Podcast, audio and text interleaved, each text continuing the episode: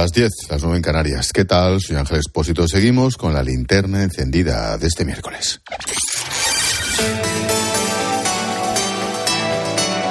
Con Expósito, la última hora en la linterna. Cope, estar informado. Hay veces, si no siempre, que es mejor escuchar. Escuchar atentamente. Y es que hay historias que explican perfectamente la realidad. Mira, escucha a Marta. Personalmente me he sentido revictimizada, eh, me he sentido pisoteada y que esa justicia que, que se dio, entre comillas, eh, por este, esta aberración que, que cometió este individuo, eh, no, no, no, está, no está siendo reparada, porque nos, nos, nos pisotean, como estoy diciendo, es como si me hubieran pisoteado y no me he sentido para nada escuchada porque no, nadie ha pedido perdón por esto que nos están haciendo. Marta es madre de dos niños que sufrieron abusos por parte de su suegro cuando tenían 5 y 4 años. Fíjate la brutalidad, ¿eh? El abuelo abusó de sus propios nietos y ha contado su caso en la tarde de Cope con Pilar Cisneros. Con la entrada en vigor de la ley del CSI, a esta bestia le han reducido la condena seis meses. A Marta lo que más le molesta es que nadie haya reconocido el error. Para ella la reforma, si es que llega, llegará tarde. Estas condenas que ya están reducidas y estos agresores, pederastas y violadores que están en la calle eh, no van a volver eh, a prisión y van a ver otra vez aumentadas sus, sus condenas, ¿no? O sea, esto ya es, es un daño ya que, que no se puede reparar. Esto ya está hecho, el daño ya está hecho. El daño ya está hecho, dice Marta. Reconoce que no es jurista, que solo es una madre protectora que ha vivido un calvario durante años. Por eso hace una petición ahora que se va a reformar la ley. Que no hagan más daño a las víctimas. Deben hacer leyes que protejan a las víctimas, no que protejan a los, a los que cometen eh, atrocidades, ¿no? Eso es lo que yo creo que Ana debería de ser siempre, que hicieran leyes acordes a que, a que protejan a las víctimas no que las hundan más. Marta lleva años peleando para tratar de superar una situación como la que ha vivido. No os podéis imaginar lo que cuesta demostrar la verdad ante un tribunal, lo que cuesta demostrarlo. Yo he estado luchando seis años eh, eh, con peritos, con declaraciones, llevando a mis hijos tan pequeños a que fueran explorados por un perito del juzgado. Eh, entonces, ese, sufrimiento de, un procedimiento de este calibre, además de, lo que estos niños tan pequeños te cuentan. Después de un procedimiento larguísimo, llegó el juicio. Allí se encuentra con que la condena solo es por los abusos a la niña, aunque fueron abusados los dos. Marta ha vivido un auténtico calvario que le ha dejado heridas, imagínate a los críos, que no se van a cerrar. Yo como madre, destruida, eh, las secuelas, mis secuelas, voy a hablar de las mías. Tengo depresión, ansiedad, me han diagnosticado agorafobia, no puedo salir a la calle, tengo fobia social y trastorno de la, de la personalidad. Todo a consecuencia del dolor que he pasado y sigo pasando. Y esto nunca termina, como les digo, ¿no? Esto cada vez, eh, después de estar un año este individuo en prisión, al año justamente en, octubre del 2022 esta ley. La entrevista de Pilar a Marta puedes volver a escucharla en cope.es. Merece la pena, aunque te pone la piel de gallina, ¿eh? Mira, cifras. Ya son. Nos acercamos a los 800 delincuentes sexuales que se han visto beneficiados por la ley del solo sí es sí. La cascada de rebajas va a seguir, porque la reforma solo se aplicará a aquellas condenas que se dicten cuando entre en vigor dicha reforma, si es que entra. No tiene carácter retroactivo. Todas aquellas sentencias anteriores a la nueva ley, pues ya sabe lo que va a pasar. Por lo menos se presentará la revisión. Por ahora, un 40% de lo que se presenta se rebaja. Te puedo contar que algunos de esos tipos ya están en la cárcel, unos 80, que pueden cruzarse con sus víctimas en el parque, en el portal, en la escalera, en el mercado. Bueno, escuchar a Marta sustituye cualquier explicación y cualquier, cualquier tertulia.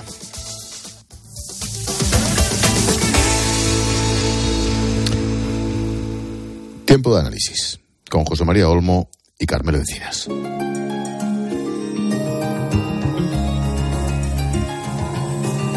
Escuchas la linterna. Con Expósito. Cope, estar informado.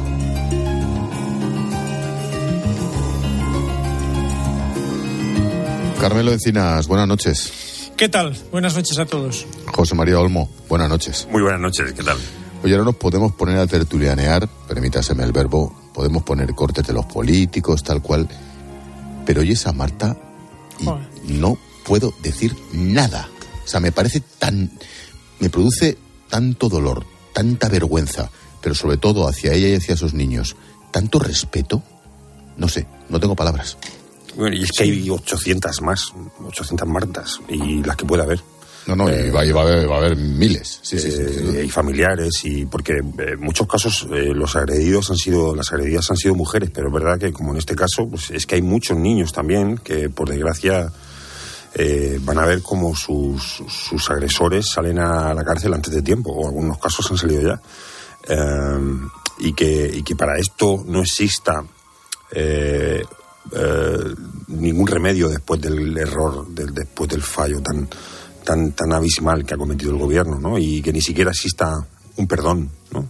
Por parte de- ni una dimisión ni una asunción de responsabilidad por parte de, del gobierno es algo que es difícil de explicar, sobre todo teniendo en cuenta que, que- todo esto ha ocurrido con un gobierno que se arroga lo de ser el más feminista de la historia. Es algo que es difícil de explicar eh, y más aún teniendo en cuenta que en realidad las condenas estas que, eh, que están siendo rebajadas son resultado de un proceso larguísimo, larguísimo, todos sabemos cómo funciona la justicia, que habrá obligado a estas mujeres, a estos niños, a dar un paso adelante en su día, a, a denunciar eh, la atrocidad que cometieron contra ellos, a eh, contratar abogados para defender su versión en un juicio, a tener que comparecer en la vista oral, a, a tener que luchar contra los recursos que seguro que interpuso en su momento el condenado para evitar eh, la cárcel y que cuando ese proceso termina resulta que llega un gobierno eh, que le promete que va a garantizar tu seguridad y resulta que aprueba una condena que lo que hace es garantizar una vida mucho más eh, cómoda, placentera y mejor para el- la persona que te ha atacado. ¿no? Es un disparate. Carmelo. Bueno, independientemente de, la parte eh, de dolor que pueda tener la rebaja en la carga punitiva, que eso seguro que después de haber pasado todo este proceso, pues eh, tiene que ser duro, esto es incuestionable. Eh, a mí lo que me ha llamado la atención eh, de- del relato de Marta es el proceso en sí, cómo ha vivido el proceso de el proceso judicial y con qué con qué dureza con qué dureza ha tenido que afrontar aquello ¿eh? y revivirlo y llevar los niños y los peritajes en fin realmente todo esto todo esto también tenemos que tenerlo muy en cuenta de alguna manera hay que aliviarlo o sea quien quien tiene este padecer que es un padecer horrible, que bueno, ella hablaba de los trastornos psicológicos que le está causando, eh, que el, enfrentarse al proceso judicial para poder llevar a- al responsable o a los responsables de, de estas atrocidades, llevarlos a, la- a los tribunales y, que, sean condenados, y que el proceso sea tan doloroso, tan duro, también yo creo que es algo que nos debemos de hacer mirar porque ya el relato a mí me ponía los pelos de punta. O sea, esta mujer ha pasado eh, ya no solo el trauma de vivir eh, el acontecimiento tan tremendo, sino luego ese largo proceso que dura años, como decía Sí, sí. ahora eh, José María, pues que dura años y que, y que, y que bueno, y que realmente es que te mina psicológicamente. O sea, es Y que luego- esto contribuye a que el dolor No, sea no, mucho debe mayor. ser- debe ser Esto algo hay que hacer. Es insoportable. Eso por un lado. Y luego llega el gobierno, aprueba una ley y le rebajan la condena. Virgen Santa, es que no puede haber nada peor. En, las en los últimos, bueno, meses diría, ¿no? Desde que comenzó, se puso en marcha esta ley, uno tiene además la sensación de que todo el tiempo se ha estado hablando de las consecuencias electorales que esto podía tener para el Partido Socialista y para, y para Podemos. Pero se ha hablado muy poco de las víctimas. Es que, no, es que no prácticamente se ha desnaturalizado por completo, se ha deshumanizado esto, ¿no? Como si fuera un conteo que pudiera tener un- la repercusión electoral que vaya a tener cuando llegue el momento de, de votar. Pero se ha olvidado que detrás de esto hay muchas víctimas y que, y que no todas tienen todavía claro qué va a ocurrir con su agresor, porque claro, es que hay muchos recursos todavía en marcha y cualquier eh, mujer o cualquier menor que haya sido agredido eh, tendrá el temor a que en algún momento eh, esa persona que, le, que los atacó o que los agredió pueda poner en marcha una iniciativa para intentar acogerse a, esta pues a este fallo, ¿no? A este fallo que es un fallo histórico. Hombre, a mí sí me parece que se ha hablado hoy mucho de las consecuencias que tiene eh, esta rebaja de penas, de las consecuencias que tiene sobre la, de las personas que han, digamos, que, lo, que han padecido a esos a estos condenados, ¿no? A mí creo, yo creo que sí se ha hablado y ampliamente. Lo que y, y no tengo dudas también de que esto, eh, si se ha hablado de las consecuencias electorales es porque las hay porque realmente, pues lógicamente las hay. Pero mira, no me hagáis spoiler. Y, eso, y eso además, eh, José María, eso puede que sea atribuible a nosotros mismos, a los que estamos, digamos, inmersos en el, no politiqueo, por decirlo de alguna manera. No me hagáis spoiler. Ahora vamos con las consecuencias electorales, ¿vale? Dejadme un segundín, Olmo. Dejadme un segundín que tengo a dos colegas por ahí dando vueltas por Madrid toda la tarde y no quiero, no quiero que se queden por ahí pegados a la acera. Necane, eh, manifestaciones, el gobierno dividido. Eso es, ha estado muy dividido en este 8M tras la tensión vivida anoche en el Congreso. La votación de la reforma socialista del solo sí es sí llevó pues prácticamente al límite la relación entre el PSOE y Podemos y esta tarde las ministras de ambos partidos han compartido manifestación en Madrid, pero no han compartido pancarta. Cada una ha ido por separado y a su llegada la socialista María Jesús Montero, también Irene Montero, dejaban claras esas diferencias. Lo que nos queda por recorrer en materia de igualdad efectiva, no solamente declarativa, es tan importante que tenemos todavía muchos meses en los que seguir desarrollando nuestro acuerdo, pero evidentemente el gobierno es un gobierno fuerte, un gobierno estable. Hemos intentado el acuerdo, tenemos una discrepancia política, creo que es una mala noticia para las mujeres que el Partido Socialista se haya dado de la mano del Partido Popular. Pues vamos a conocer en qué punto está esa manifestación en la que han participado las ministras. ¿Ha terminado ya? Álvaro García, buenas noches.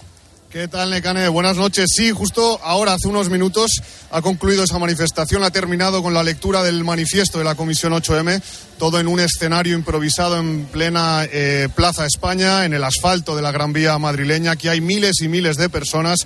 Ya no hay representación política, porque hace unas horas eh, han abandonado la zona todas las ministras del Gobierno. Ahora el ambiente está algo más tranquilo, sin peticiones de dimisiones a ministros ni a Pedro Sánchez pero eso sí, ha sido una manifestación algo enrarecida, un ambiente enrarecido, tal y como nos contaba Aurora hace unos minutos. Pues justa, justamente estábamos hablando de eso mismo y nos da un poco de pena porque es verdad que hemos sentido que se ha polarizado un poco y se ha perdido un poco la, idea que, se intenta, eh, eh, el mensaje que se intenta transmitir hoy en día. Esa es la impresión que tenemos. En cualquier caso, una gran vía abarrotada. Aquí sí, un ambiente festivo. ¿Qué diferencia, Ángel, con lo que se ha vivido esta tarde a la altura de los bloques de PSOE y Podemos, con tantos reproches entre unos y otros? Pues gracias Álvaro. Terminada esa cita que ha discurrido por el centro de Madrid y en paralelo también se ha celebrado otra manifestación convocada por el Movimiento Feminista de Madrid, una marcha que ha sido muy crítica con las leyes de Irene Montero. La ha seguido Adrián Gile. Adrián, buenas noches. ¿Qué tal, Necaneo? Buenas noches. Pues hace cinco minutitos ha terminado aquí en la Plaza de las Provincias, justo delante del Ministerio de Exteriores, tras la lectura del manifiesto del Movimiento Feminista de Madrid, que ha sido eh, quien ha convocado la, la, manifestación, que por otro lado ha sido muy reivindicativa, festiva, amenizada con la música de la batucada y que ha recorrido toda esta calle Atocha con gritos en contra de la prostitución, de la ley trans y de la ley de solo sí es sí, que han sido los tres puntos que no compartían con la otra concentración.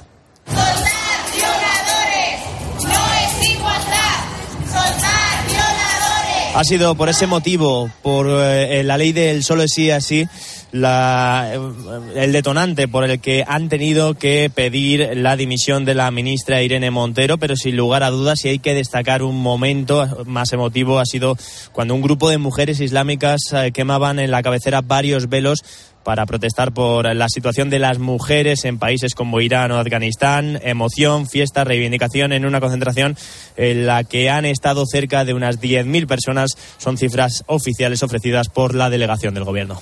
Eh, por cierto, Necane, la división también se ha reflejado en los actos institucionales, ¿no? Eso es, eh, ha sido una imagen muy diferente porque el año pasado vimos juntos a Pedro Sánchez, también a Irene Montero, pero este año el presidente se ha reunido en Moncloa con un grupo de altas ejecutivas y la ministra de Igualdad ha celebrado su propio acto, que por cierto le han intentado boicotear un grupo de participantes contrarias a la ley trans. Creo que, sobre todo.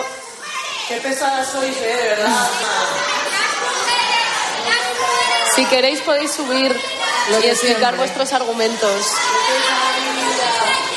Quizá lo que nos queréis explicar es que no hay mujeres que tengan pene, es decir, que las mujeres trans no son mujeres. Eso Pero mi es. obligación como ministra de Igualdad es respetar los derechos humanos.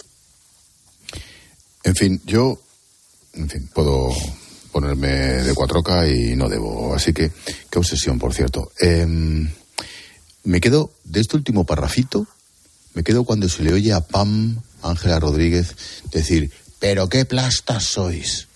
Caramba, con el jarabe democrático, ¿no? ¿Cómo se nos ve el plumero de vez en cuando? Bueno, ¿cómo lo veis? El espectáculo, el sainete, el teatro del absurdo. ¿Cómo veis todo este despiporre? Antes te he cortado, Olmo, perdona.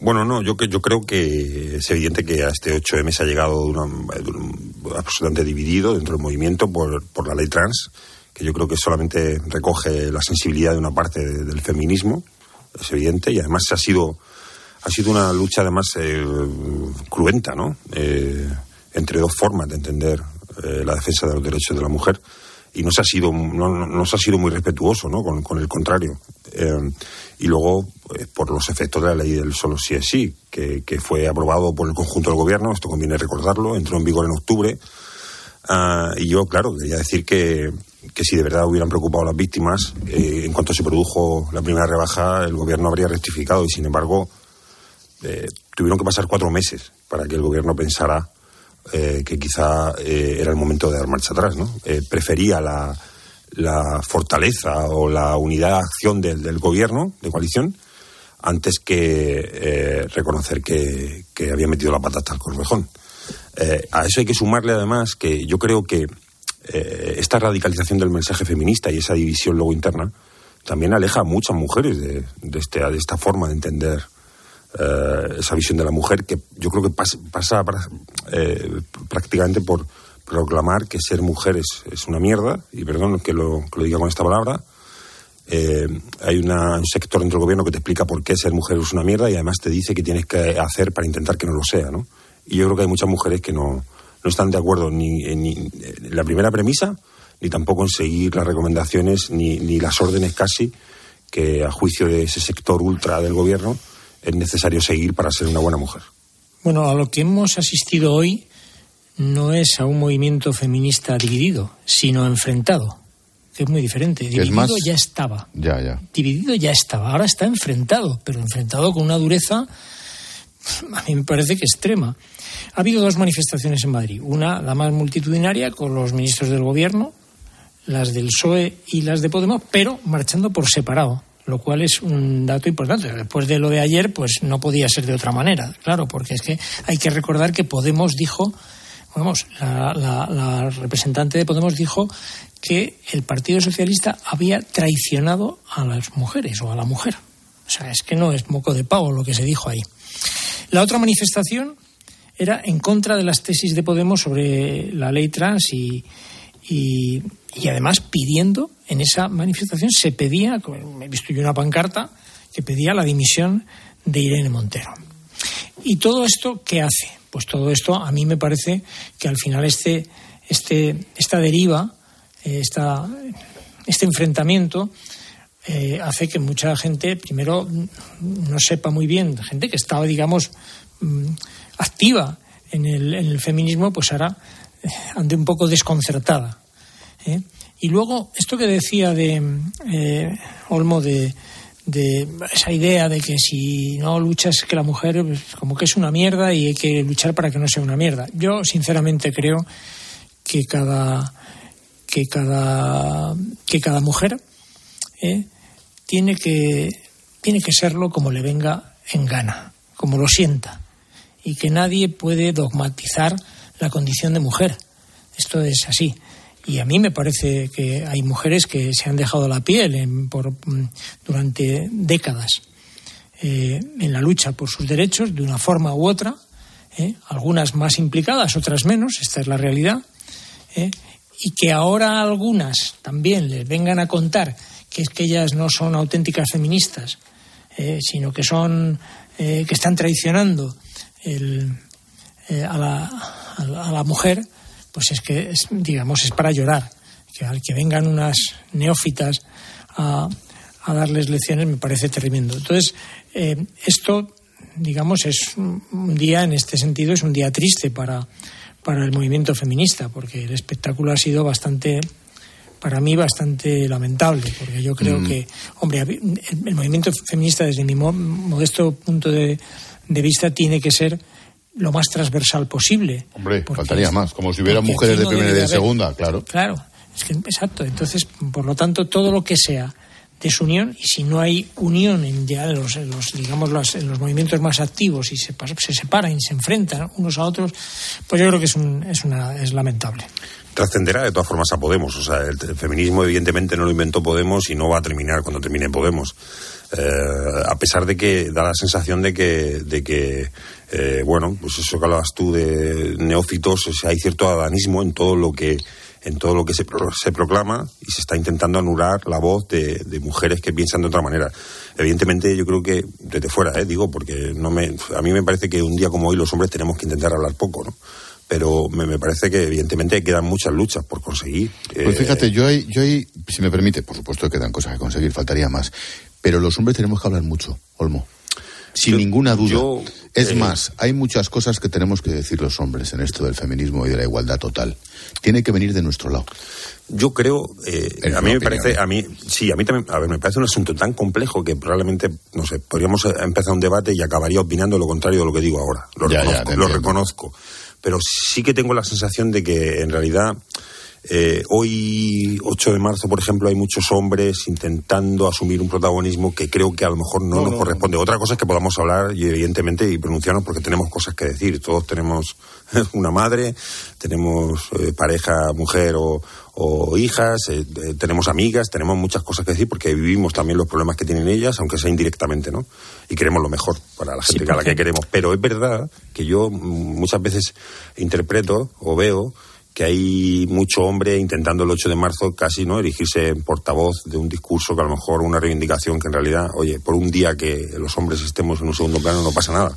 Pero en cualquier caso sí que creo que hay una concepción eh, de la mujer eh, que no conecta no conecta con un, con un movimiento tan radical y ultra como el que eh, representa Irene Montero. Y menos aún cuando, después de algo tan tangible y objetivable como que haya más de 80 eh, violadores en la calle y otros 700 que se hayan visto eh, beneficiados, no se haya producido ningún tipo de dimisión ni responsabilidad política. Es algo como muy muy chocante, ¿no? Demasiado como para seguir apoyando ciegamente algo que, insisto, trascenderá a Podemos.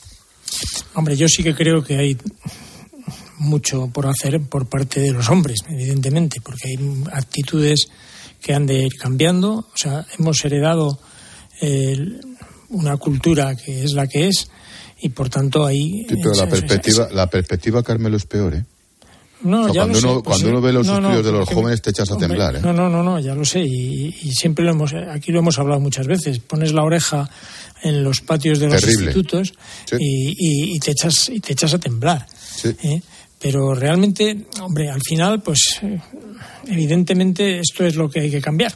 Esto es lo que tiene que cambiar, porque eh, la actitud eh, de, muchos hombres todavía es manifiestamente mejorable y, y, el proceso de concienciación le queda mucho por hacer. Por eso sí que creo, hombre, que, que tenemos que contribuir de la forma más sin ningún protagonismo. Yo no, no, no, tiene por qué haber protagonismo ninguno, pero sí que cada uno en su en su quehacer en profesional y nosotros alguna algunas capacidades tenemos, eh, tenemos que contribuir a eso.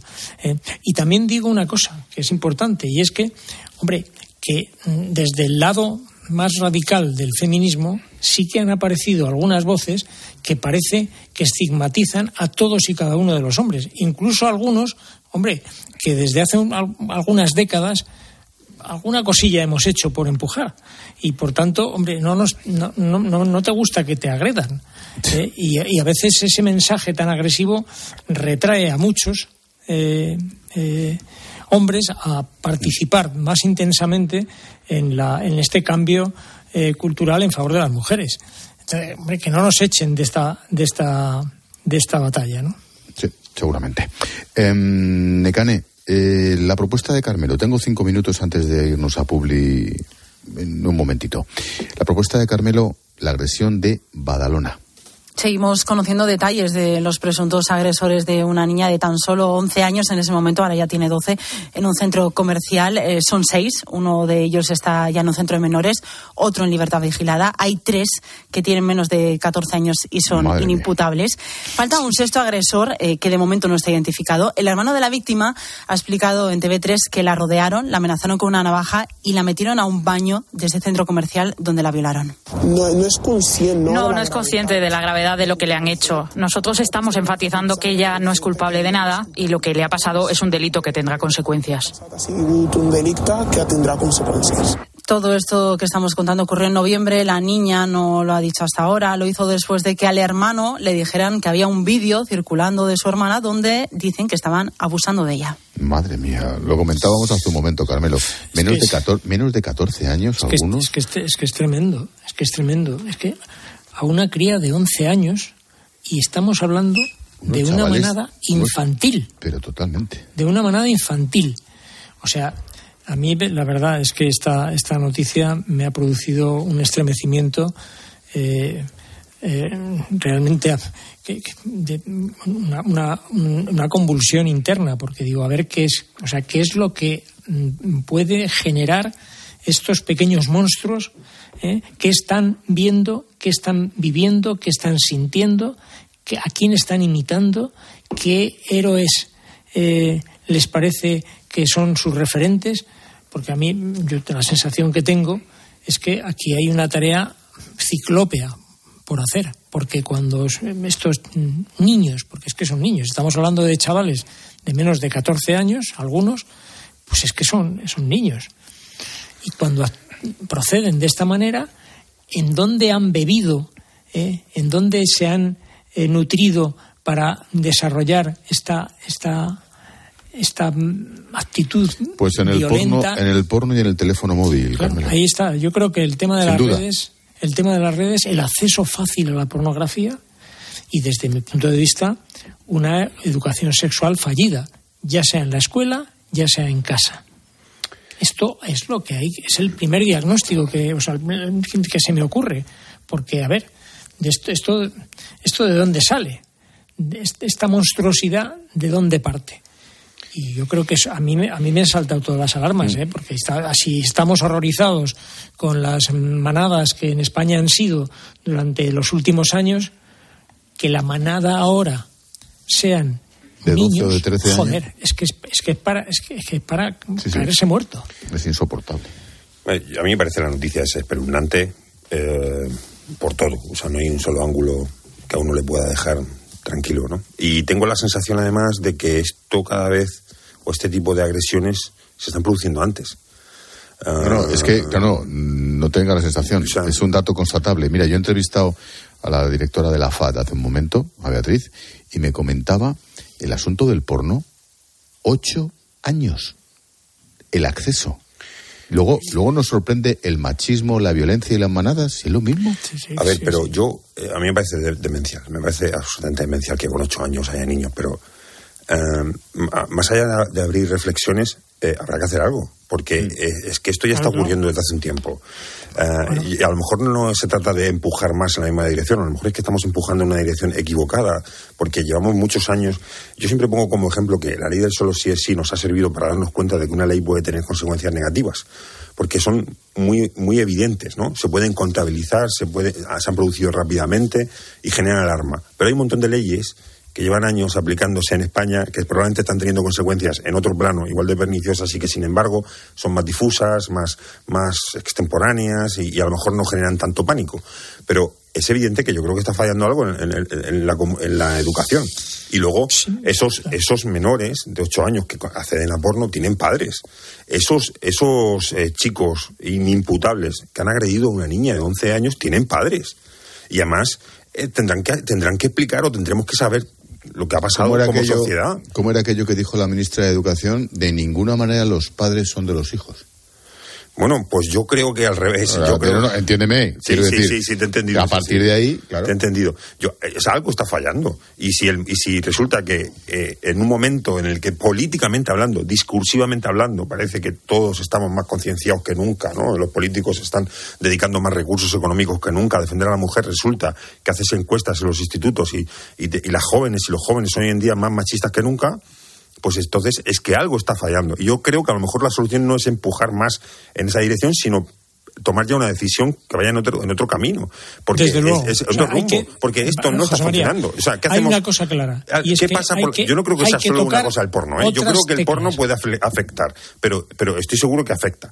Pero yo creo que hay que haber unos padres. Y, y a lo mejor los padres, en lugar de tener un buen rollo con su hijo y portarse como un amigo y dejarle el móvil, y- pues a lo mejor resulta que esa educación eh, eh, de esta de, de bien queda está siendo un auténtico fracaso y está convirtiendo a los chavales en, La tribu, en en- pequeños la- dictadores. La eh, que- tribu entera. La tribu Claro, entera. claro, Eh, pero- concluyes, concluyes tú, Carmelo, por No, favor. muy Perdón, y rápido. perdón, Es que me haya es extendido, que, perdón. escucha, eh, Chema, es que, Es que me indigna hay, esto. pa- ¿sabes? hay padres que tampoco tienen la capacidad de educar. Así lo digo, con toda la dureza del mundo. O sea, es evidente que hay padres que o, o no tienen tiempo o no tienen ni siquiera la capacidad de educar, porque es verdad que no, eh, no se llega a la paternidad con el cursillo hecho para a lo mejor afrontar determinadas, determinados procesos educativos de tus hijos. Con lo cual, a mí sí me parece que, primero, es evidente que, los padres tienen que contribuir, sin lugar a duda, en lo que puedan, ¿eh? pero sobre todo tiene que contribuir la escuela.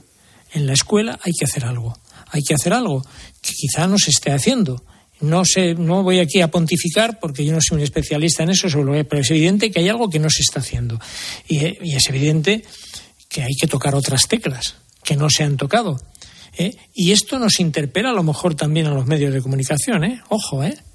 Eh, porque bueno enseguida cuando hablamos de, de este del tema de las violaciones y de los y de los y de los actitudes de los crímenes machistas y todo esto hablamos siempre de lo primero que se nos ocurre es elevar la carga punitiva. Que, que me- que no digo yo que no haya que hacerlo pero con estos chicos qué haces con esto vas a elevar la carga punitiva con esto no esto esto hay que hacerlo de otra manera. ¿Y qué hacemos con los padres? bueno claro. ¿Qué hacemos con esos padres? Porque Pues yo eso- entiendo que, pues a lo mejor uno de los padres, yo entiendo que a lo mejor uno de los padres puede haber tenido la desgracia de tener un hijo cafre, puedo entenderlo, o un psicópata en casa, pero estamos hablando de seis. Y No, seis claro, además que se sienten tan empoderados, los chavales, que encima de todo graban la... la Coño, que la esto es una hazaña. Claro, Eh, porque Chema, no, no, esto es, que- una hazaña para ellos. es que- ¿Por qué pero es ya, una pero- hazaña para pero ellos? es que ellos es que ellos mismos además sienten que o, o perciben que no le están haciendo nada malo a una chica a la que luego dejan allí tirada.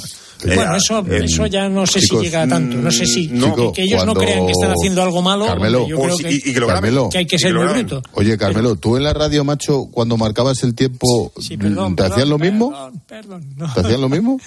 Y Pero, Olmo, ojo, a ti cuando, a, ti cuando, ni puto caso. Colmo, ¿a ti en el confi cuando te dicen esta intención y ese tal, te lo pasas por el forro? Sí. No, no, yo soy una persona muy obediente. ¿A dónde? Eh, en mi casa sobre todo, pero, Su casa pero- aquí también si tengo que hacer caso yo ahora mismo me callo y no pasa nada. Pues ya hablaremos del Museo de Cera, por cierto, tenemos que recuperarlo, ¿eh? Sí, sí, sí, no, no, yo, anda que no lo ponemos veces el corte ese, hay que volver de excursión. Dejadme dos minutos, chicos, ahora vuelvo. Expósito. La linterna. Cope. Estar informado. La radio es más radio cuando nos escuchamos. Enfermedades raras, trastornos que afectan a un número reducido de personas. Por eso en Herrera en Cope queremos que nos cuentes tu historia. ¿Qué tal, Ana? Buenos días. Hola, buenos días, Carlos y compañía. Perdona, es que me cuesta aún hablar de ello. Afecta a los niños, están entre uno de cada cinco mil. A las 10 de la mañana, en la hora de los fósforos con Carlos Herrera, estamos más cerca de ti. Hay muchas personas que conllevan una enfermedad rara y no se investiga. Y la desesperación de su familia es brutal. Y las madres con vástagos. De lunes a viernes, desde las 6 de la mañana, Herrera en Cope. Bodegas Los Llanos, la más antigua y con más tradición de Valdepeñas. En su cueva subterránea, la más grande de nuestro país, descansa el vino Pata Negra, un auténtico reserva Valdepeñas. A la hora de alquilar, ¿experimentas el pánico de elegir el inquilino adecuado? ¿O confías en la selección de un inquilino solvente y fiable a los especialistas en protección a propietarios? Cada día somos más los que disfrutamos de la protección de alquiler seguro. Llama ahora al 910-775-775. Alquiler seguro. 910-775-775. Escuchas la linterna. Y recuerda, la mejor experiencia y el mejor sonido solo los encuentras en cope.es y en la aplicación móvil. Descárgatela. Tus hijos ya son adolescentes y es lógico y normal que te preocupe algo así. Ahora que han crecido ya no hacen planes con nosotros. Se quedan en casa solos, o eso dicen. Y me preocupa lo que pueda pasar. Pues eso con Securitas Direct tiene solución, porque con su alarma estarán protegidos dentro de casa ante cualquier emergencia y con sus cámaras podrás ver que todo va bien, porque tú sabes lo que te preocupa y ellos saben cómo solucionarlo. Llama ahora al 900-666-777 o entra en securitasdirect.es. 29. Tus nuevas gafas graduadas de Sol Optical. Estrena gafas por solo 29 euros. Infórmate en soloptical.com. Si eres profesional de la construcción o la reforma, en Leroy Merlin estamos contigo, con más productos, más stock y mejores precios. Además, te ofrecemos facilidades de compra como la posibilidad de hacer tus pedidos por email o por teléfono, pago a distancia desde el móvil, descuentos exclusivos y bonificaciones mensuales en función de tu consumo. Únete al Club Pro y descubre muchas más ventajas. Leroy Merlin, ahora más pro. En tiempos de cambio no solo importa saber lo que pasa a tu alrededor. Que haya un buen dato de empleo es síntoma de que el fantasma de la recesión, ya sabes, dos trimestres negativos, se va alejando. La actividad económica sigue creciendo, ya veremos. Sino también cómo te afecta. Cómo te afecta. De media los alimentos han subido un 15,4% este año. Hemos querido componer una cesta de la compra, pues acudiendo a una frutería, a una pescadería y a una carnicería. Y vamos a comprar frutas y verduras que sean de temporada. ¿Es así? Que sean de temporada porque en De lunes a viernes de 4 a 7, Pilar Cisneros y Fernando de Aro te ofrecen todas las claves en la tarde de Cope.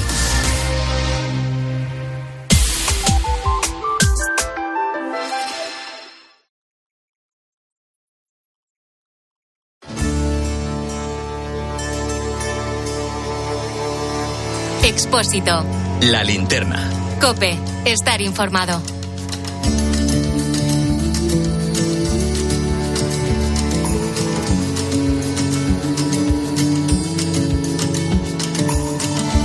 Tiempo de tertulia con Carmelo Encinas, con José María Olmo. Chicos, una, una última hora sobre el caso mediador. Cesado el jefe de la Guardia Civil en Tenerife. Según acaba de confirmar COPE, el secretario de Estado de Seguridad a instancias del general jefe de la Guardia Civil de Canarias, ratificado por la directora general de la Guardia Civil, ha acordado el cese con- en el destino por pérdida de confianza del coronel José María Tienda como jefe de la comandancia de Santa Cruz de Tenerife. Esta tarde, fuentes del cuerpo en Canarias lo daban a COPE como algo inminente. Bueno, pues ya está. Mm, Esto me temo que también no ha hecho más que, más que empezar, ¿no? Mira, espera, espera, espera, espera. Sube, sube, sube, sube, sube, sube, sube.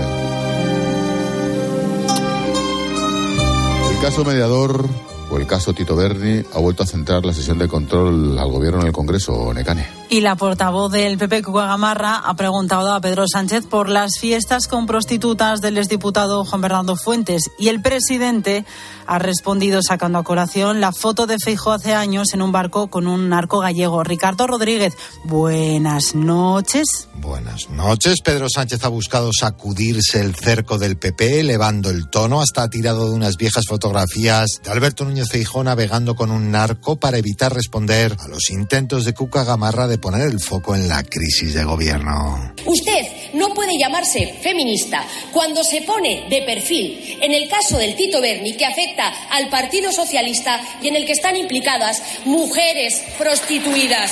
Podemos tener algún polizón en el barco. En cuanto eso sucede, lo bajamos Silencio, por inmediatamente a tierra. Cuando yo me subo a un barco, lo primero que hago es comprobar quién es el patrón. Y creo que ustedes me entienden. feeling.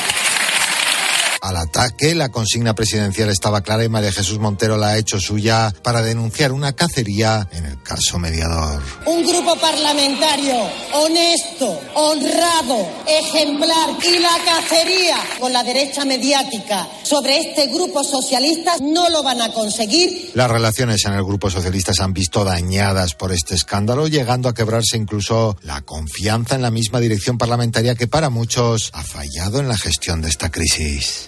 Yo, lo de la derecha mediática y tal, yo, me han- cuando dicen ese tipo de cosas, me van a decir tu padre, derecha mediática, pero en fin, me pongo a su nivel. Es que es lo primero que se me ocurre.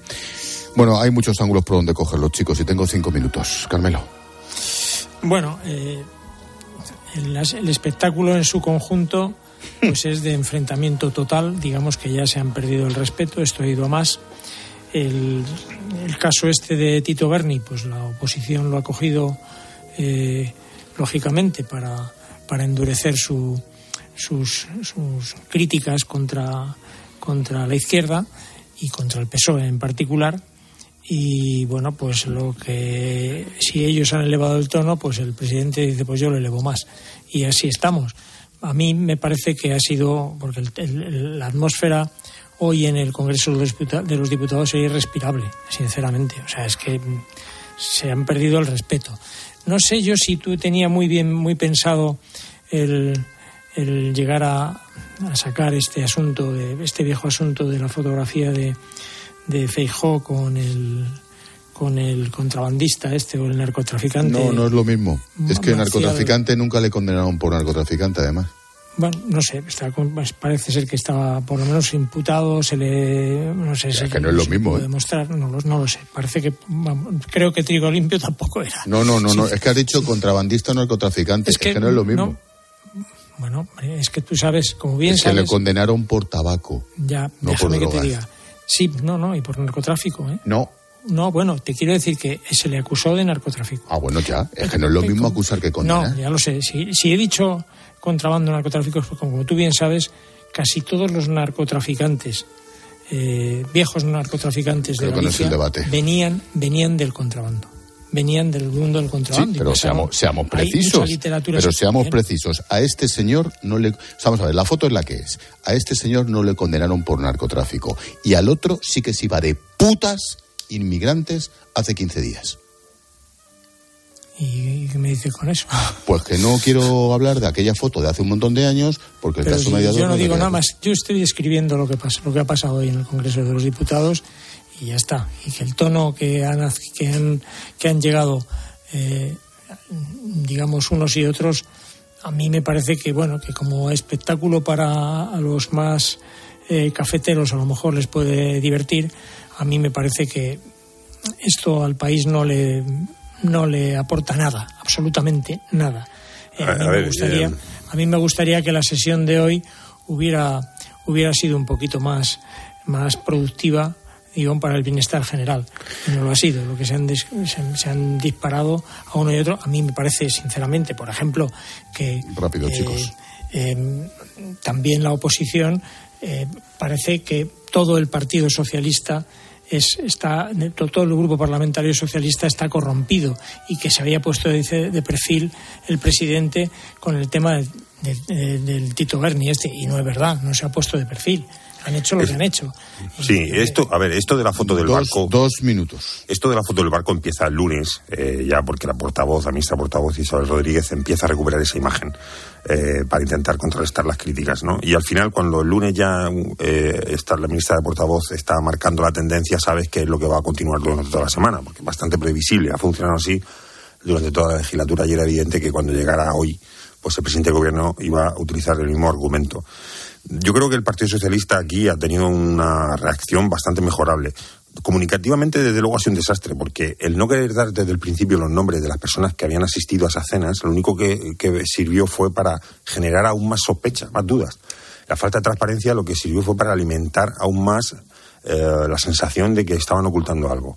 Pero es que luego, además, todo lo que tiene que ver con la gestión del contenido de los, de los documentos que había en el despacho de- de- del Tito Berni, de Fuentes Curvelo, en, en el Congreso, eh, con la negativa a, a dar los nombres de los otros empresarios que accedieron al Congreso también invitados por él, que es algo que todavía no conocemos, y también con la conducta tan extraña que ha tenido la Fiscalía en todo lo relacionado con, el proceso, eh, permitiéndole que esté en libertad, eh, seis o siete días de regalo, luego declara más tarde, luego puede volver a su casa y coaccionar testigos o, o destruir pruebas o lo que se le antoje, pues evidentemente arroja muchas dudas. Y hasta ahora, los casos de corrupción que se habían producido en, en la legislatura y que afectaban al Partido Socialista, pues parecía que no, que no tenían eh, ningún tipo de repercusión, que no tenían ninguna consecuencia, que no afectaban ah, al PSOE, ¿no? Hay un caso, por ejemplo, en Valencia, del que apenas se ha hablado, que es el caso Azud, que afecta a María Teresa Fernández de la Vega, vicepresidenta del Gobierno, eh, durante la época de eh, José Luis Rodríguez Zapatero y actual consejera del Consejo de Estado. No, Y pasa- presidenta. Bueno, no, no, creo que renunció para ser consejera eh, vitalicia, creo. ¿Ah, sí? Creo que renunció precisamente para poder ser vitalicia. Eh, no, no, porque, no por otro motivo. Eh, oye, yo creo que esto sí que es un cambio de tendencia, es un punto de flexión, le va a pasar factura al Partido Socialista y yo creo que aquí todavía quedan muchas cosas por explicar y, y- y- y- y por conocer. Sin lugar a duda, y como lo decía al principio, Muy rápido, chicos, mucho- por favor. que hay mucho, hay mucho por explicar eh, y, y- y mucho por indagar qué ha pasado aquí o qué no. Yo no creo. Me, me parece que estabas apuntando, José María, favoritismo de la Fiscalía con, con el Tito Berni. Yo no creo que... ¿No? quiero- no, lo siento, ¿No? no, lo- no lo quiero creer. No, no. O sea, ¿no? ¿Y, lo, ¿Y lo que dice la jueza? Bueno, pues eh, yo creo que no. Es lo que digo, yo opino que no. O sea, opino que no. Sinceramente creo que esto lo que, lo que ocurre es, Es que... bastante inexplicable teniendo en cuenta que alguien que ocupaba como mínimo el mismo lugar que es el general eh, sí que No, está en prisión, no, ¿eh? Como mínimo no, no, no, ocupaba... como mínimo no, no, no. A mí me parece que no, pero bueno, es igual. Eh, en lo de dar, en lo de no dar nombres, déjame que os diga una cosa. Mira, eh, yo creo que la muy rápido, obligación por que favor, de verdad. lo mm, si quieres termino ya. Y- Venga. y- no, simplemente lo de no dar nombres. Si tú das los nombres sin haber investigado antes si hay implicación real en, una- en un asunto de corrupción, estás estigmatizando a cada uno de los que estaban en esa cena, que a lo mejor solo estaban en esa cena. Solo quería decir eso. Julio César Herrero, buenas noches. ¿Qué tal, Ángel? Vamos rapidito, sí. Mm, Sí, buenas, eh, Carmelo. y ¿Qué tal, guapo? María, Todo muy Aquí bien. luchando, hijo. Ya os escucho. Pues anda que yo. Bueno, el Partido Popular pretende que se abra una comisión de investigación sobre el caso mediador y el Partido Socialista acaba de anunciar que la va a abrir sobre Kitchen. Eh, Bueno, sin entrar ahora mismo en esos casos en concreto, ¿eh? Eh, ¿Cuál creéis que es la, la finalidad de una comisión de investigación en el Congreso? Sin citar esos casos, ¿eh? De momento teorizamos. Eh, eh, Carmelo, ¿cuál, cuál te Yo parece tengo que muy mala opinión de las comisiones eh, parlamentarias Sí, de yo estas de investigación porque al final se convierten, com- com- tal y como están planteadas, porque se convierten en un espectáculo político. y En no cambio, entonces la pregunta, ¿cuál debería ser, cuál debería ser entonces la finalidad de una comisión de Pues investigación? hombre, la, la- la finalidad pues es, digamos, obtener, mm, digamos, eh, responsabilidades políticas de- en términos reales. Esto que hacen, por ejemplo, los americanos lo hacen bastante bien. A mí el modelo me gusta, pero Acuérdate la del 11S, por ejemplo. Que, lo hicieron, que lo hicieron estupendamente, por cierto. Sí, bueno, pero es- era, diga- era, era otra cosa distinta, porque el 11S todos estábamos en contra de lo que ocurrió en el, en el 11S, ¿no? Y entonces, pues aquella comisión fue, digamos, más tenía más razón de ser. Pero cuando hay intereses, están, digamos, los, los, los protagonistas son los que preguntan y de la forma que preguntan son los intereses políticos de cada grupo, a mí me parece que al final se convierte casi siempre en una especie de teatrillo. José María, ¿cuál crees que es la finalidad o la que debería ser en una comisión de investigación en el Congreso? A ver, en una, democracia, en una democracia parlamentaria, al final la palabra es, es, es la base ¿no? del funcionamiento del Estado. Eh, intercambio de opiniones, ¿no? Se, supone que se, el, eso sirve para generar consensos y luego, claro, en la práctica nada de eso es así. Eh, sirven las comisiones de investigación pues, para generar titulares. Eh, yo creo que en cualquier caso puede haber algunas comisiones de investigación que puedan tener cierto sentido. En este caso en concreto es que estamos hablando de que el propio Congreso de los Diputados se usó para hacer negocios. De que pero, el Congreso de todavía, no, fue pero todavía no vamos a entrar en, en ninguno Bueno, de yo te hablo de. luego, luego vamos a Tú me has preguntado en general de esta En general, en, gener- en Esta- general, eh, de en las general. comisiones de investigación. Y sobre, so- y sobre todo pienso que las comisiones de investigación que afectan al gobierno tienen más sentido en una eh, democracia parlamentaria que las que afectan a la oposición. Y sin embargo, desde que ha empezado esta legislatura, pues ha habido varias eh, comisiones de investigación que lo que buscaban era precisamente desgastar o erosionar al principal partido de la oposición, lo cual creo que puede ser necesario, pero desde luego me parece que no es tan prioritario como investigar los abusos o actuaciones que haya podido tener o, o cometer el, el gobierno, ¿no? Eh, ¿Pensáis que deberían las comisiones de investigación realizarse, en el caso de que se realicen como, como toca, ¿eh, Carmelo, deberían realizarse sobre cuestiones judicializadas o sobre asuntos que no lleguen en los tri- eh, que no estén en los tribunales? Pues ahí está la clave. La clave es que en muchas de estas, eh, cu- cuando se han llevado a cabo estas comisiones, eh, pues muchos de los que han acudido ahí han dicho yo no puedo hablar Claro, el de esto paraguas, porque claro. está está está en, digamos en el proceso judicial y por tanto no puedo hablar entonces se, se acaba todo A ese ver, es el problema A ver, yo creo que debería estar en un plano distinto. Eh, y es verdad Pero que cuando. difícil el- el- el- el- No, pero hay asuntos que a lo mejor no son objeto de, de un proceso penal, no son, cre- no son, no son un delito, pero que Ah, pero yo creo que el Parlamento. de debe- ahora, por ejemplo. No, pero no, hablando en abstracto, ¿no? Que nos ha dicho Julio que hablemos en Sí, abstracto. luego vamos a los Yo, yo creo que, por ejemplo, la, la ley del solo sí es sí es evidente que es el resultado de una concatenación de errores, de fallos o, o de despropósitos. Probablemente sería necesaria una comisión de investigación para saber exactamente qué fue lo que ha fallado, qué, fue lo que falló, qué, qué se puede hacer para intentar que no vuelva a ocurrir, ¿no? Y esto, claro, tiene que ver directamente con el proceso legislativo. Pero, pero eh, eh, tampoco tiene sentido pensar que una comisión de investigación en el Congreso va a arrojar tanta luz como una investigación penal, ¿no? Eh, Son cosas diferentes. El- el- en un sitio se trata de darle fíjate- cuentas a los ciudadanos, en otro sitio es de responder ante la justicia. Pero fíjate que ni siquiera, yo creo, no sé, igual me corriges si, si ha ocurrido y se me ha pasado, pero yo creo que ni siquiera la oposición ha pedido eh, una comisión de investigación sobre la ley del solo sí es sí. No, no, yo lo digo, no, lo pongo como ejemplo. Digo que probablemente No, a lo mejor sería porque Eso que oportuno. tú propones, por- o sea, no debe estar en la cabeza de nadie, porque, de- digamos, de- digamos, de- digo de nadie de los que están. Ha salido de mi cabeza en rigurosa exclusiva. En la pomada política, vamos, eh, porque no les debe interesar. Por ejemplo, pues a lo mejor hubiera tenido sentido. Yo no, fíjate, ahí te puedo dar la razón. Y sin embargo no lo han pedido. Pues porque a lo mejor esto no les conviene, yo qué sé.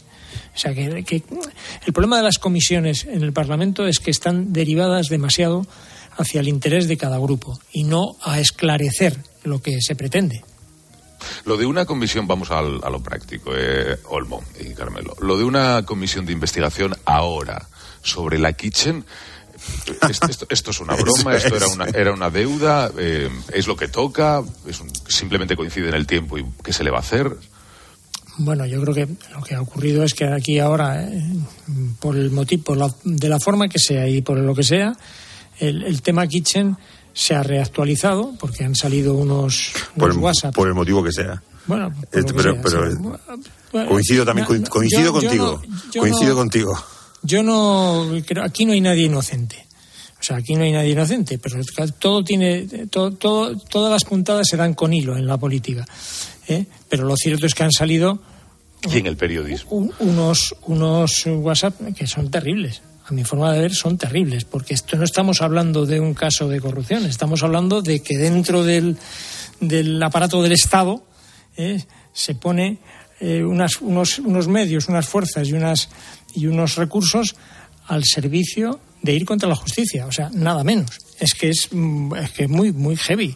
José María. Y bueno, pues Bueno, yo una comisión de investigación ahora en el Parlamento aclararía algo, pues probablemente no. Fijaros lo que os digo, por la misma razón, porque cada uno irá pues a atacar lo que quiera o o a defender lo que sea, por otra parte. Y, y, a- y probablemente no aclare nada. A ver, yo ahí Pero discrepo. desde luego el tema es terrible. ¿eh? A mí me parece de los temas más terribles que puedes imaginar, porque esto no es corrupción pura y dura, es otra cosa. A ver, a mí, yo ahí discrepo por varios motivos. Primero, porque es evidente Pues, que esta eh, comisión hazlo- de hazlo- investigación. hazlo- hazlo en un minuto. Lo voy a hacer en lo que, el tiempo que me deja Carmelo. Eh, eh, Anda, anda, que hoy te has Anda, vaya, vaya dos patas para un banco. Eh, vamos a ver, primero porque es evidente que en este caso lo que los mensajes que han salido no tienen nada que ver con el robo de, de información a Bárcenas, tienen que ver con decisiones de orientación de la política de seguridad o de la investigación de corrupción eh, durante una época muy concreta del gobierno. Eso es lo que supuestamente ha escandalizado a tanta gente. En segundo lugar, porque esos mensajes estaban en la causa desde el principio y no se han tenido en cuenta. No, no constan como tal en ningún informe. Son mensajes en bruto aportados sin expurgar que eh, están en un procedimiento, pero que no tienen que ver con lo que ahí se está investigando. Y, y tercero y último, que creo que es bastante evidente, que la propuesta de esta comisión de investigación de Kitchen, que es como que el año 2016 no termina nunca, es única y exclusivamente motivo de la que tiene que ver con el caso mediador. Es una forma de reaccionar para intentar solapar ambas eh, comisiones de investigación y que no salga adelante la del mediador.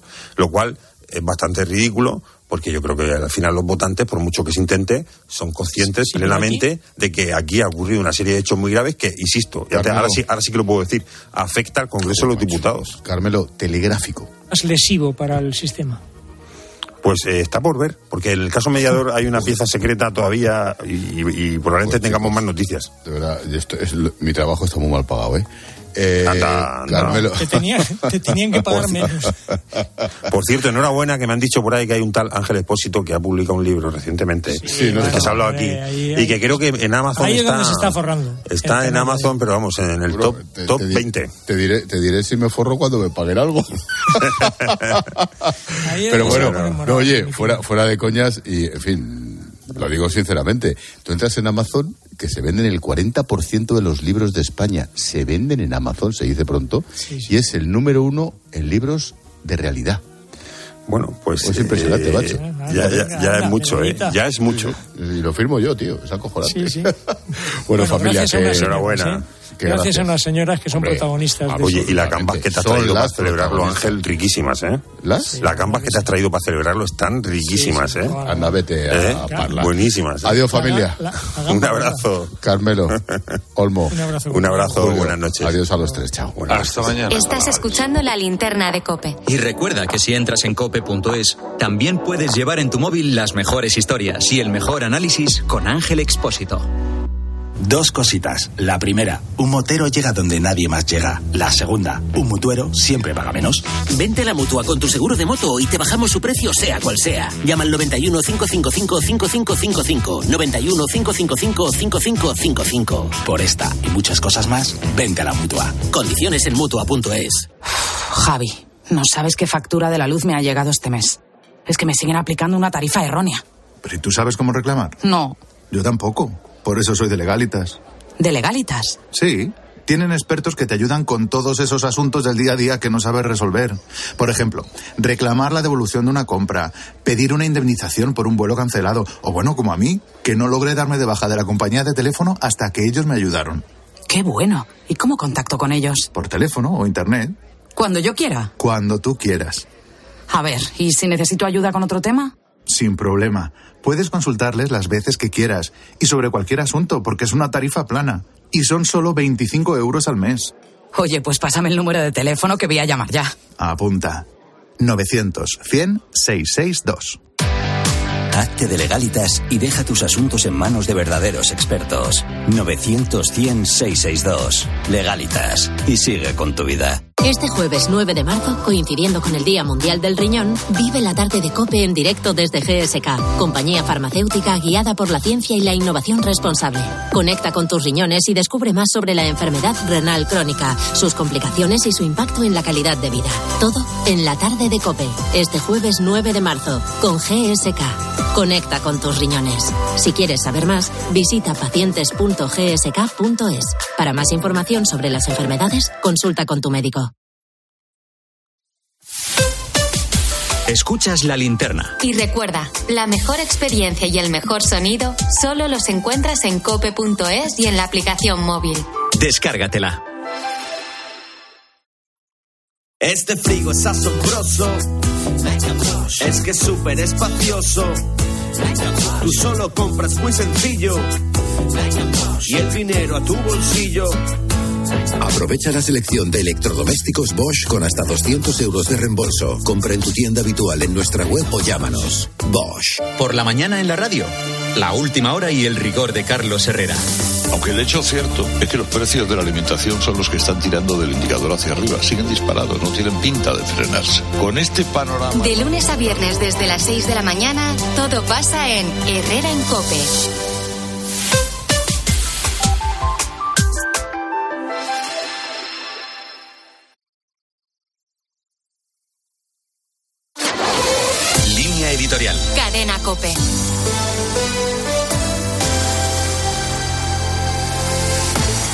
Como se pudo ver ayer en la sesión de control al gobierno, los ánimos hierven dentro del Ejecutivo de Sánchez y la división ya no es algo coyuntural. La toma en consideración del cambio de la ley del solo sí es sí ha roto por primera vez la coalición a la hora de votar en el Parlamento. Pero eso no significa que el Ejecutivo de Sánchez vaya a saltar por los aires, porque los intereses de unos y otros aconsejan aguantar el tipo. Pablo Iglesias decía hace unos días que si Sánchez se atrevía a modificar esta ley, tendría que atenerse a las consecuencias. No habrá ruptura formal, pero la confianza básica está quebrada sin remedio. La estrategia de Podemos consiste en echar un pulso permanente a Pedro Sánchez como forma de afianzarse ante su electorado y también ante el experimento de creación de una nueva fuerza política